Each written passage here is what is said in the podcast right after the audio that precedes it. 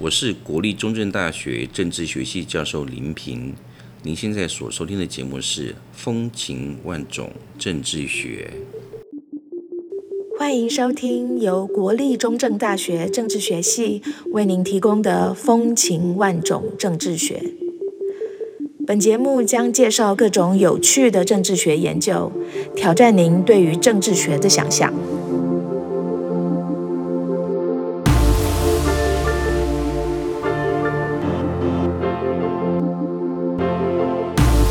是节目主持人李翠萍，目前是国立中正大学政治学系教授。在每一集的节目中，我们将把长时间埋首于研究工作的学者们拉出研究室，给他一杯茶，甚至一杯酒，让他跟我们畅谈好玩的研究。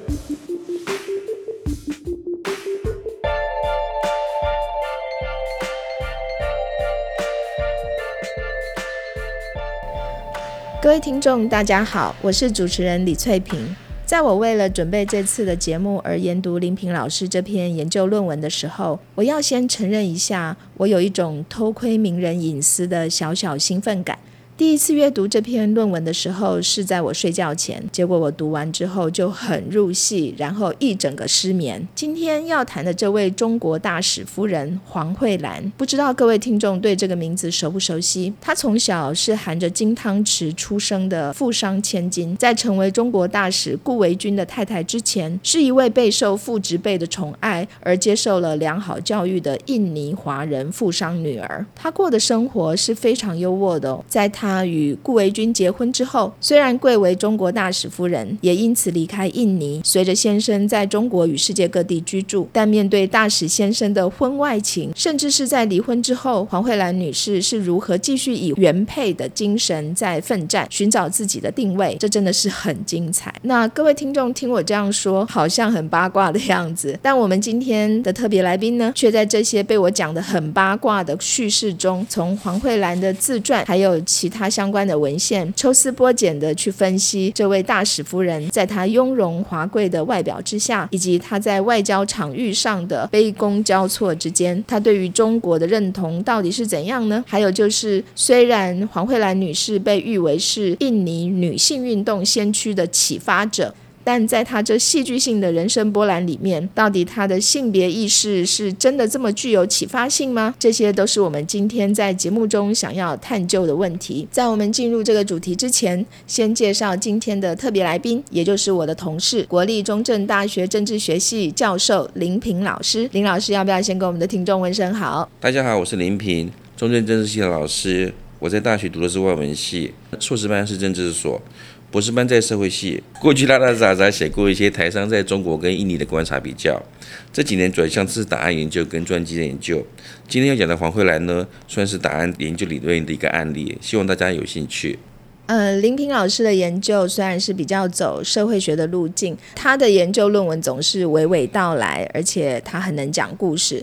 但是这些研究呢，又镶嵌在一个很大的政治、社会与经济的这个脉络之下，所以感觉上好像是在研究一个人，但实际上我们又从这个人可以看到一个一整个大时代的背景。特别是今天我们要谈的这一位哦，他的生长过程其实是横跨了两次世界大战，而且在这些战火的背景之下呢，他又是一个曾经被欧美第一时尚杂志哦《Vogue》称赞，他说他是。是跟蒋宋美龄并列的，当时最有权力的东方时尚女性。那我有被这件事情惊讶到啊！你有没有觉得我今天一整个很八卦？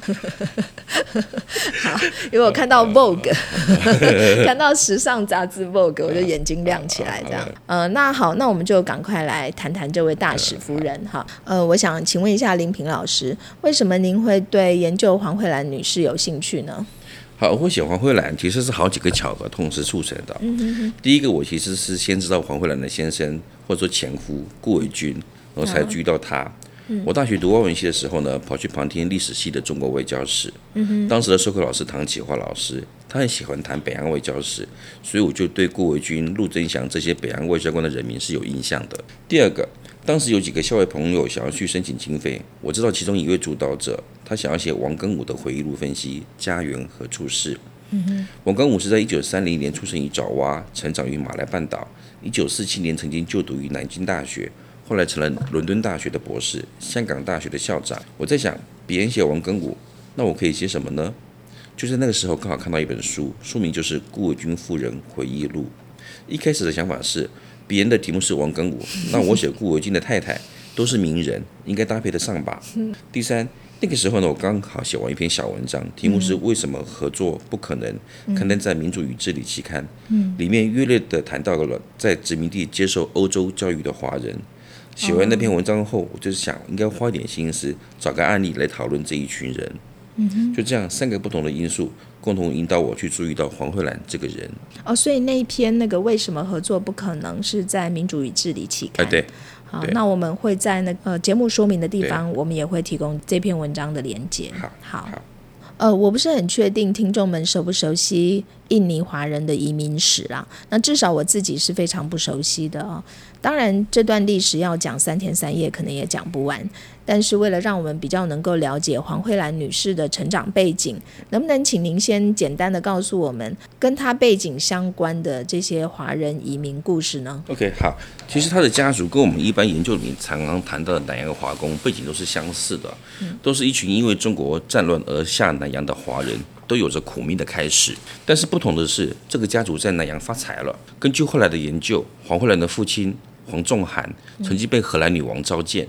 又被日本政府授予国民身份，因为有了这个发大财的老爸黄慧兰，可以说是含着金汤匙出生，小小年纪就会多国语言以及精通西方才艺。他是一九二零年跟随家人游历欧洲时，认识了当时哥伦比亚的博士，北洋政府外交官顾维钧。嗯，用今天的话来说，就是就是个星光公主吴欣颖跟比利时男爵雷诺的相似故事，是个门当户对的组合。嗯哼，那而且黄慧兰她小时候好像是都是各种家教，对，都是各种家教。对，除了这英文、法文、比利时文，这样在早挖的华人当中，其实本来就会有呃福建话、广东话，都会说什么福建话、广东话、广东话都会学，都会学。对所以她从来没有进到学校里面受过教育，她完全是算是这个家庭教师。嗯哼，算是你看我们在读那个十八世纪什么 Jane 这这个这小说里面当中那样那样的家庭教师 governess，然后到家里面来教他。嗯哼，他自传里面，比方说他也写到好些段落，就是去如何去调侃家庭教师。哦我觉得蛮像是一个叫英国中语里面的这个公主跟家庭教师之间的玩乐的那个感觉在。好像他还学了骑马，是不是？对，他骑马、弹钢琴、芭蕾。嗯哼，对。啊，那个年代很不简单哈。你说不简单也是不简单啦，但是我最最近在看另外一本书，谈的是一八九零年代在爪哇的通俗戏剧，在当时的欧洲，那马戏团表演已经传到爪哇去了。他不但把马戏团表演带过去，还把欧洲的歌舞剧又带到爪哇去。所以说，所以对那个时期当中，只要家庭环境好一些的，他对于这些欧洲的差异都会有所了解的。反而是同一个时期的中国是比较战乱、比较落后的。如果我们要这样对比的话，好，那在您这篇论文里面啊，有许多有趣的研究问题。嘛，今天我想在节目里面聚焦两个就好了哈，一个就是黄慧兰女士这个她的华人认同，然后另一个是她的女性意识哈。能不能请林老师，你再跟我们稍微解释一下这两个研究意识呢？我我我刚刚开始看完这本书的时候，我就想说，那那那外界怎么去看它呢？那有没有可能从自传中去讲一些其实外界没有想象到的东西在？嗯，那我就开始想两个东西，一个是黄慧兰，她最常被赋予的称号是中国大使夫人。嗯，一个南洋华人成了中国大使夫人，这是种非常符合传统中国中心观的称号。嗯哼，在这个视角下的移民研究或者是海外华人研究，都认为中国人不管到哪。永远都是中国人。哦，可是如果把它就算拿来看完的时候，我会觉得它好像没那么中国，他只是顺着各界不同的期望，展现出外面所想看到的那一面。嗯哼哼哼哼。对，然后在早年的社会学研究，他会认为说身份认同有一定的这个的本质论，它本质不变的成分在。嗯，一直到一九八零年代以后，社会学才开始讨论这种所谓流动性的身份认同。流动性的身份，就是说他不太是不太强调那种本质的层面在，他是认为身份认同实际是可以顺应着外界的情境而加以改变的。哦，OK，好。然后那但是从我的阅读感受，我会觉得黄慧兰是早在这些社会学的名词所出现之前，嗯，就已经具备这种流动性身份认同的倾向的人。哎，所以我会觉得其实是一个比较不太一样的地方在。嗯嗯。所以我在文章当中所要谈的第一个主题就是他的国族认同，是他怎么看待他自己与中国本部的关系。嗯哼。我认为中文世界把他称为中国大使夫人，真是个误会。他可能会觉得自己一点都不中国，中国只是他各种社交装扮的工具而已。啊哈。那黄慧文的性别意识呢？有个好玩的源头。嗯，有一天我突然发现市面上常见的中文版本《郭维钧夫人回忆录》，它的英文原著是在一九七五年出版，是书名用的就是 Madame Wellington 可是当他写这本书的时候，已经是跟顾伟军离婚快十九年。哎，那等一下哈，呃，你说他那个书名用的是 Madam Wellington Gu，那这个 Gu 其实就是顾维钧的的的姓嘛，对对对。所以他还是把自己称为是顾维钧夫人。对，说我刚开始读中文版的时候，我以为他们一直是存在婚姻关系当中。哦，可是我后来才发现，他写这本书的时候已经是离婚十九年。哦。然后，而且那时候顾伟军也已经再婚多年，那他还自称自己是？对对对对对对对。所以我就在想，这是什么样的女人，会在离婚十九年之后，还用着前夫名义行走江湖？是。好，然后。也是大概差不多同个时候，我发现有印尼学者把她认为是印尼女性运动的先驱。是，然后一个离了婚多年还用前夫行走江湖的女人，还被认为是女性主义运动的先驱。是是，这些冲突点让我想要看看她的性别意识，到底她是怎么看待女性的地位，以及她跟顾伟军的关系。哦，OK，哎，这很有趣。对啊，对啊。然后我会认为，她的确在一定程度上是有别于同时期的早亡女性，嗯或者是同时期华商家庭的女性。嗯，但是他那些被女性主义所赞扬的事迹。其实主要是来自原生家庭培育出的阶级意识，或者更精准的说，是地位，是 status，是基因阶级的社会地位不同。他认为基因阶级的社会地位不同，所以他应该与众不同。哦，这些为了彰显不同而带来的行径，跟后面人所说的性别意识或者追求女性自主，其实两者之间关联不大。哦，是这样哦。他之所以表现那个不同，并不是因为他认为男女平等、两性平等，而是认为他是精英，他就是应该跟他不一样。嗯，他的社会地位不同，对，所以他应该不一样当然就展现出不一样的样子。对，哦，那这跟一般我们讲的那个两性平等、女性自主其实是不一样的，不太、不太、不太一样的。哦，好，我我我我我这是您的解读啦，我我的解读是这样子，嗯，对啊。接下来我们想要谈一下您的这个研究方法。您这个研究使用的哪些文献资料呢？就是关于黄慧兰哦，她写过两本自传。那除了她的两本自传之外，外界直接以她本人为主题的资料其实非常少。但是关于他的原生家庭的这个皇家，还有前夫顾维钧的资料非常多。嗯，他的原生家庭是爪哇名人。所以不少研究都有谈到，除了针对父亲黄仲涵的研究外，还有针对财团本身以及同父异母弟弟的讨论。这些研究里有的涉及到华商企业的在定经营策略，企业与中国本部不同政治势力与蒋介石或者汪精卫之间的关系，或者企业负责人的财产遗产分配方式。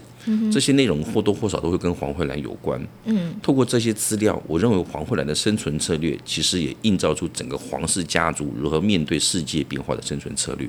那么与此同时，他的前夫顾维钧也写了回忆录，然后透过顾维钧自己的回忆录。还有学界对于顾维钧的讨论，那也帮助我对这两个人婚姻有了更多的了解。哦，所以其实就是说，以除了他的两本自传以外，其实你还参考了很多周边的，跟他有相关的一些文献，好，包括算他的前夫顾维钧的自己的回忆录，还有别人怎么去看顾维钧，学界怎么去研究顾维钧的这些文献，还有就是他原生家庭那个爪哇名人嘛，所以也有很多相关的。研究就是帮你去交织出来，去就从交错去看说黄焕到底是一个什么样子的人，是有多方的资料相互的，有点像是我们英文说 cross examination 哈，就是你可以这样讲，就是一种呃互相之间呃有点对照啦，对。比一下这样子。嗯哼哼，在我们进入您的研究结果之前哦，能不能先稍微跟我们说一下黄慧兰女士她曲折的这个人生故事呢？就如同我在前面说啊，黄慧兰是韩德金行子出身，从小接受欧洲家庭教师的指导。对，他在一九二零年认识顾维钧之后，两个人很快就结婚，然后他就跟着顾维钧到北京。书中有不小的篇幅是是介绍他在北京如何以外交总长夫人的身份，结识了西方政要，以及周旋于中国军阀之间。当北洋政府垮台，顾维钧改为投投靠国民政府时，黄慧兰也跟着搬到上海跟南京，之后往返于巴黎、伦敦跟华盛顿之间。嗯哼，那书中有一整章是谈到顾维钧出任驻美大使之后，两人是如何貌合神离，公开场合时是出双入对，私下是互相怨怼。值得一提的是，英文版里面的部分描述用字颇为辛辣，已经接近十八禁了。但是中文版却不知道为何缘故，已经淡化了不少。哦，是吗？他所以他在英文版的部分，哎，英文部分讲的非常的辛辣。是对对，他你看他用字其实是接近电影保护级的，哎，真的我会这么讲。但是中文版它其实有一点删掉一些东西，然后也故意换一些比较温和的、比较温和的字。我在想的原因是因为顾维俊跟前妻的小孩后来成了中国政府驻联合国外交官的其中一员，所以当北京在出这本书《顾伟军讣文回录》中文版的时候，里面顾维钧的不伦事件描述是比较温和的。嗯，虽然说顾维钧不伦大家都知道，嗯，但是他女儿现在已经是被中国政府的驻外外交官了。那当然就是，所以就会可能就比较保守一点，保守一点在。然后在这个里面当中，其实很好玩的，比方说这个黄慧兰显然是比顾维钧更懂得跟上层社会社交。嗯，里面有不少照片都是他与各国政要的合照。其中有一张照片，里面同时有顾维钧、黄慧兰还有蒋宋美龄。那黄慧兰的遗憾一点都不输蒋宋美龄。反而是站在旁边的顾维钧，木讷的表情就像是黄慧兰的侍从官一样。哦，是哦。对，我觉得那张照片其实是蛮，我印象蛮蛮深刻的。嗯，对，大部分都是黄慧兰，她比方说跟那个什么墨索里尼的女儿啦，嗯然后又是跟那些英国玛丽王太后啦合照。对，那还有个东西其实可以谈的，就是说哈，我们虽然都说她是中国大使夫人，可是我后来从一些研究中发现说，有人把她是 the first lady of China，first lady of China 的原因是因为曾经。有一段时间，北洋政府没有总统，没有总理，然后顾维钧是以外交总长兼这个内阁总理，然后代行总统职权。所以在这个西方研究中，有时候会把黄慧兰叫做 First Lady of China。那再来第二个原因，我会觉得说，以当时的中国环境来说，那些官夫人大概不会有人会英文，不太可能会英文。对对对对，而且是还能够这么的自由的使用各种西方语言，所以他会有这么多的跟西方政要的合照，而且那么自然的合照，是可以理解的。当相较之下，我会觉得顾伟军的那些合照哈，比较像是那个官事场合当中，我们要拍照，我拍一张照片，这样就不是那么的放得开。这两个人他们对于这个文化资本，他的展演方式，嗯，显然是在一个不同的坐标图上去展示出来。嗯，那黄慧兰的她的文化资本的展演，已经就已经非常的西化了，非常符合欧洲上层社会的展演方式。可是顾伟军他毕竟是一个传统中国出身的人。虽然他也受过了这个西方教育，可是他对着西方文化资本的的学习方式是透过学校教育而来的，跟那个从小透过家庭教师去学习而来的，他不同不是不是同一件事在，所以我会觉得中这东西其实是两个人最大的一个的差别在。对顾维钧他可能每一步都是表演，但是都表演的不好。嗯，可是对黄河的每一步都是表演，都表演的很好，表演的很好。呵呵，接下来我们要来谈谈这位大使夫人的华人意识哦。在您的论文中有提到说，中年时期的黄慧兰女士哦，虽然她已经是贵为中国大使夫人，但是她认同的对象其实并不是中国，而是她婚前生活过的南洋。那您提到了一句话，我印象很深刻哦，那就是说黄慧兰女士她对于中国与印尼爪哇有着一种不等距的态度。能不能请您跟我们谈一谈，您是从哪些蛛丝马迹中去分析这样的结果呢？其实这可以从他的用字用语当中就看得出来啊。当他描写到爪哇社会时，他是亲切有活力，可是他对中国的描写他是有距离的。比方说，我记得他在里面提到他小时候他在爪哇的鬼故事，祖父出殡，或者说这爸爸再娶小三这个过程当中，他其实都会用一种很好玩的方式去讲这么一件事情出来。嗯，可是他讲他在中国的生活的时候，就像是在讲别的故事。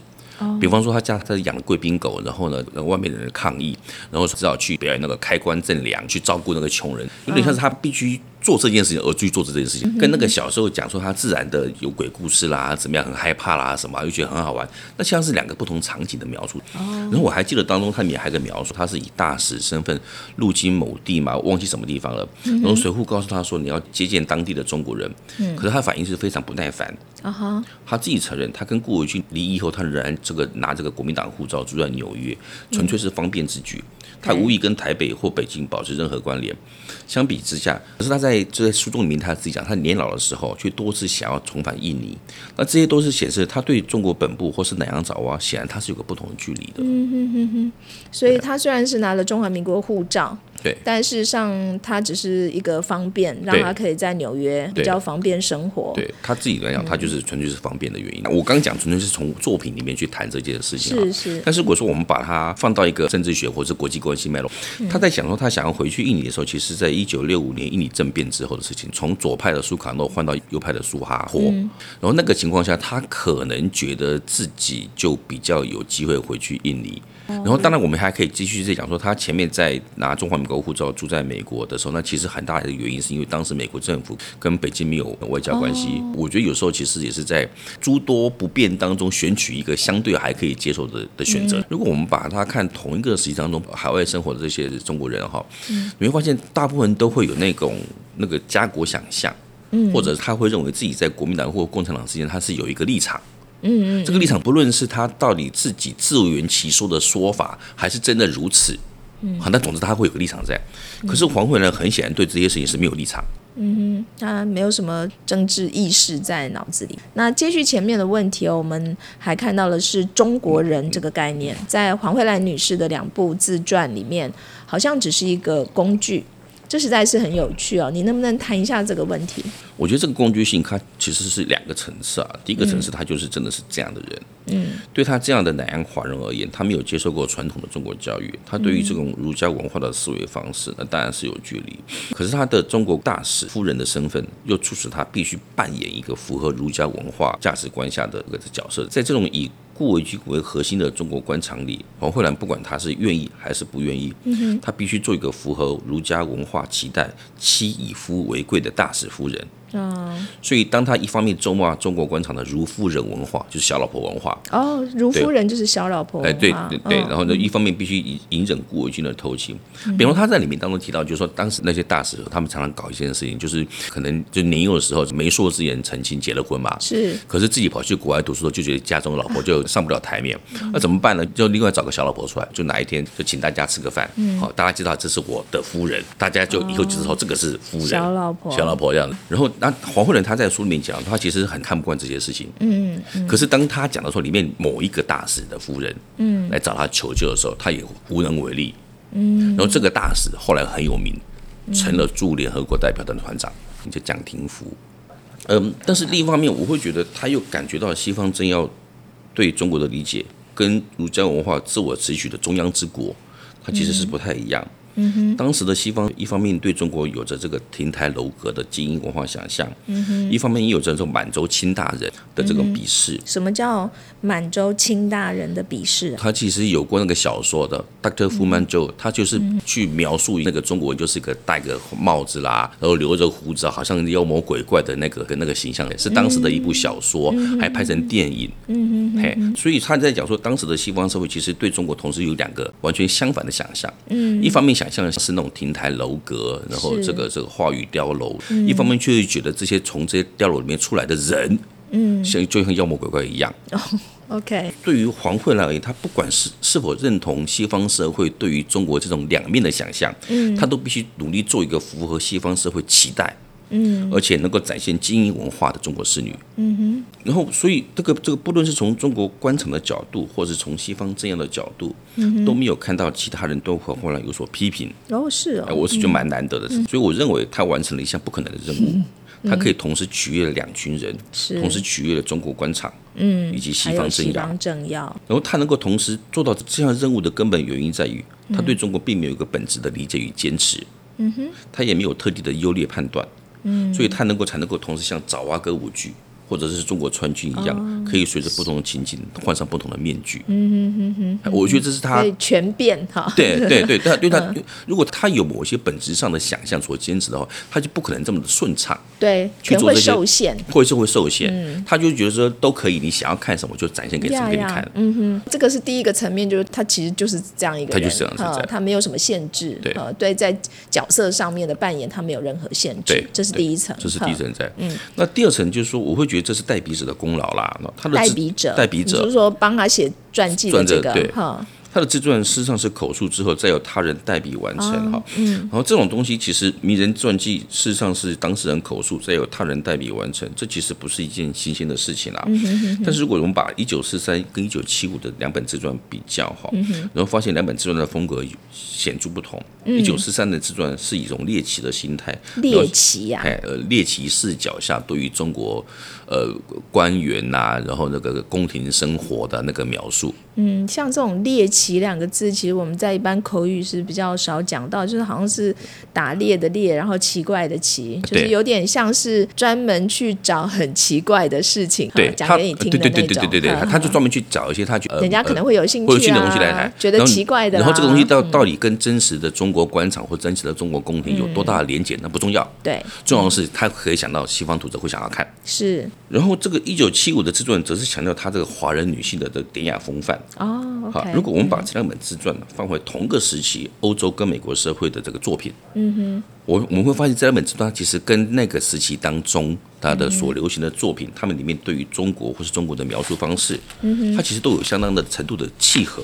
哦是哦，嗯。对，你会发现，如果说把他的这两本自传所属的时间摆回到同一个时期当中，嗯，英国的社会对于中国的想象，以及以及战后美国社会对于中国的想象，那个东西都其实是符合？都有都有都有接近那个感觉在。那我会觉得这个东西的这个能够这么符合，其实是代笔者的功劳。哦，代笔者知道说如何把黄慧兰所想要讲的话，用一个那个时期当中的读者所想要看的东西，把它表达出来。嗯嗯嗯，我会觉得这两种层次上的工具性都是真的。嗯哼，好，他必须真的了解西方社会的思维，也真的曾经在中国生活过，但又却又不是对儒家文化有所这个信仰。嗯哼，好，才能够。这个工具性的糅合各种或真或假的讯息，然后取悦了自传内不同的当事人，以及自传外西方读者的期待。嗯哼所以显然这也是经过包装的。对，那接下来我们来谈一下黄慧兰女士她的性别意识啊，就像我在节目一开头的时候所说的，她曾经被誉为是印尼女性运动先驱的启发者，但是她的性别意识到底是真的这么具有启发性吗？您觉得呢？这个就像我前面讲的，她的性别意思，他其实更深层的理解，应该是他觉得像他那样出生的人，就注定要与众不同。嗯，这跟追求性别平等无关。嗯，外界认为她是女性运动的先驱，其实是个美丽的误会。OK，好，但是很多事情往往就从误会开始的、嗯，我前面说到黄慧兰的原生家庭早熬富商，对她各种资料不少。对去年底刚好出版一本新书，叫做《As Equals: The All Women of Java》。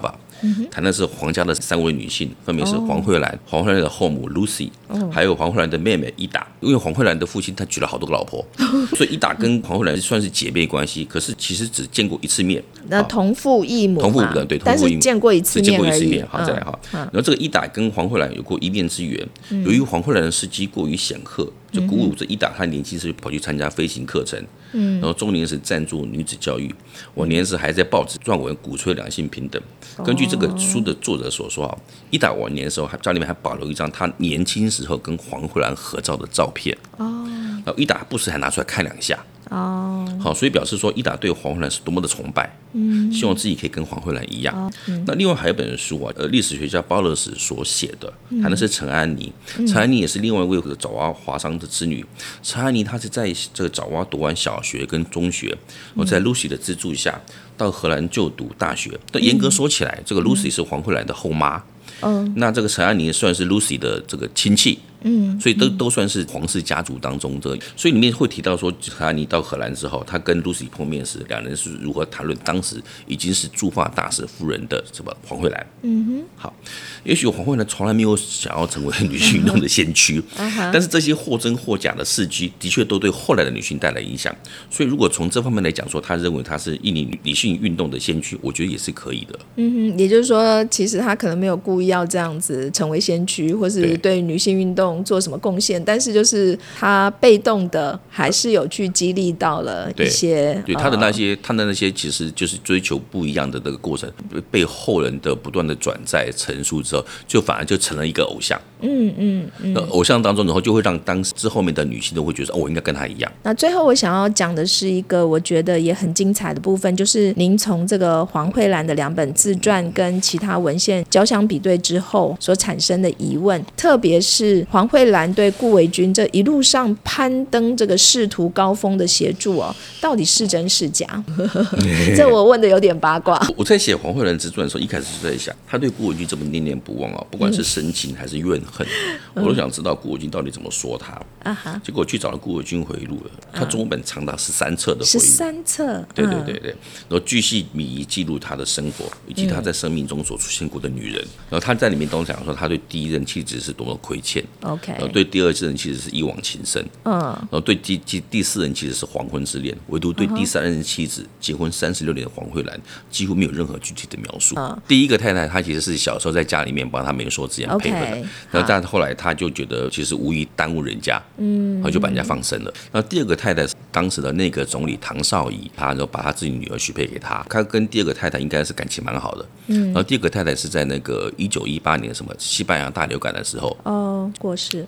那第四个太太就是那个严幼韵，上海复旦公学大家闺秀名媛。好，然后他跟黄慧兰离婚之后，很快的跟这个这严幼韵结婚。嗯哼。好，然后所以他在里面当中，他其实对这个第一个、第二个、第四个都有一定程度的描述，但是没有讲到黄慧兰甚至甚至甚至他觉得他他他里面还讲说，他年轻时有外传他跟谁哪个军阀的女儿怎么样怎么样，他还特此曾经绝无此事。哦，连那个都讲了，但是黄慧兰讲的很少。对，嗯，然后他在里他里面当中，他就对于黄慧兰就只是讲说，外宾来了，我夫人带他去用餐。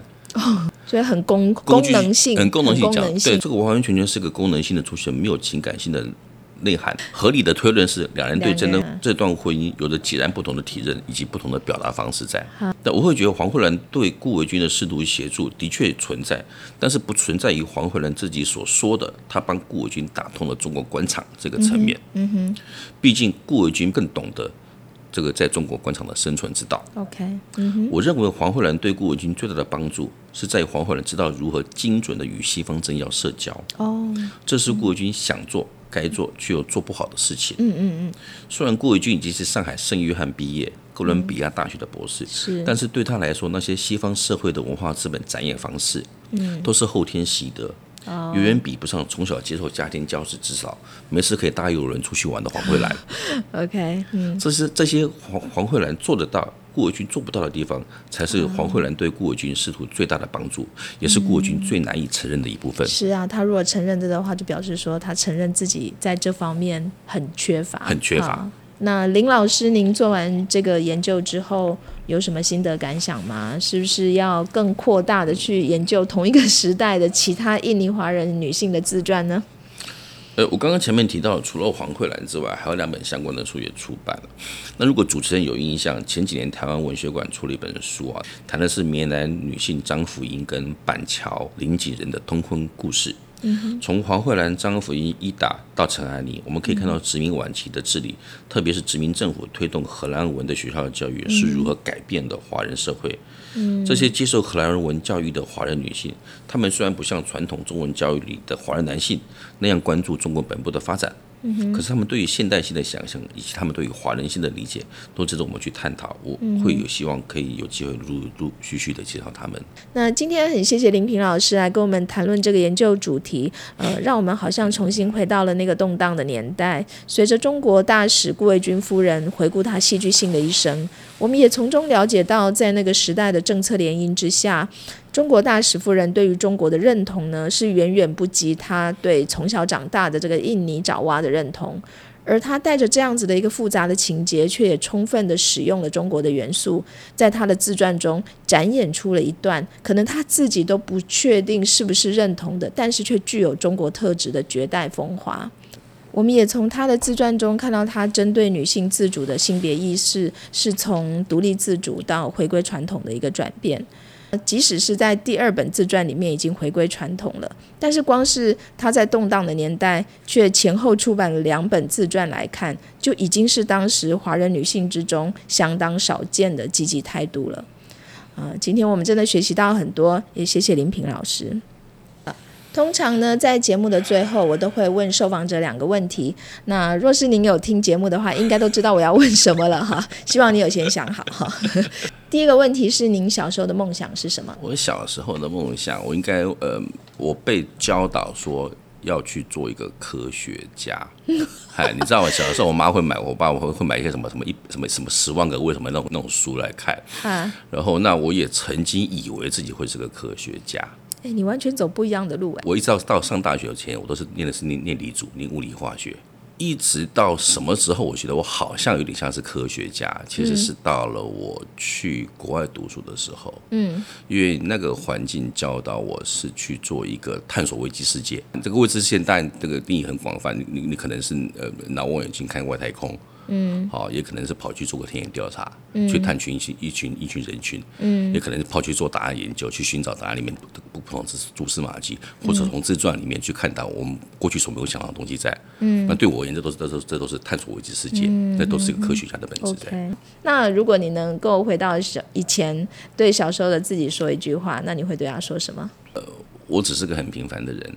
嗯，把平凡的事情做好就可以了，不用想那么多。所以你要对小时候的自己说，你只是个平凡的人，所以你只要把平凡的事情做好就好了，不要想太多，不要有太多的梦想。即便到现在，你你觉得这句话还是很重要，对你自己来说，就是我们要把平凡的事情。如果我们觉得我们是平凡的人，我们很重要的是把平凡的事情做好就可以了，就可以了。对，嗯，好，对，很好，好。那最后再次谢谢林平老师的分享，也要谢谢听众您的收听。有关于今天讨论的内容呢，我们已经在节目说明的地方提供了林老师的文章的连接。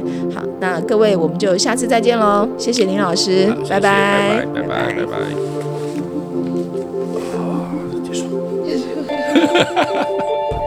你 讲话好快哦。呃，好好好像是耶，学生有说我讲的很快。